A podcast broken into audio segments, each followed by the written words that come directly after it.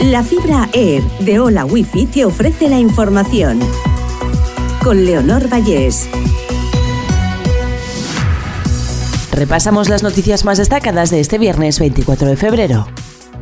La Unión Europea relaja las sanciones a Siria para facilitar el suministro de ayuda humanitaria tras el terremoto. Esta medida se aplicará por un periodo de seis meses. La Unión Europea mantiene sanciones contra 289 personas y 70 entidades en respuesta a la violenta represión sobre la población civil.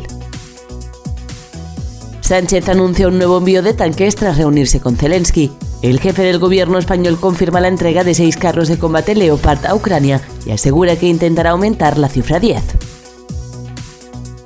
Economía veta el 3% de límite a los alquileres que se negociaba en la ley de vivienda. La discusión se centra en cómo fijar un tope en zonas tensionadas para los contratos en vigor y los nuevos. Los grupos ven el acuerdo cercano. El precio de la luz sube este viernes un 5,3% hasta los 148 euros al megavatio hora. Por franjas horarias la electricidad alcanzará su precio más alto entre las 7 y las 8 de la tarde, con 174 euros, y el más bajo se ha dado entre las 4 y las 5 de la madrugada. El nuevo teléfono contra el suicidio recibe más de 90.000 llamadas y el 30% son de menores de 30 años. Según ha reconocido la ministra de Sanidad Carolina Darias, la pandemia de coronavirus ha provocado un incremento en la problemática de salud mental.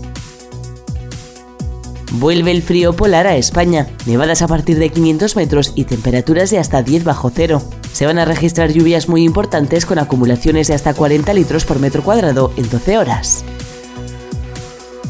Directores y profesores piden refuerzos en los centros valencianos para atender la salud mental de los alumnos. Los casos relacionados con autolesiones y tentativas de suicidio detectados por educación se han triplicado en el último curso.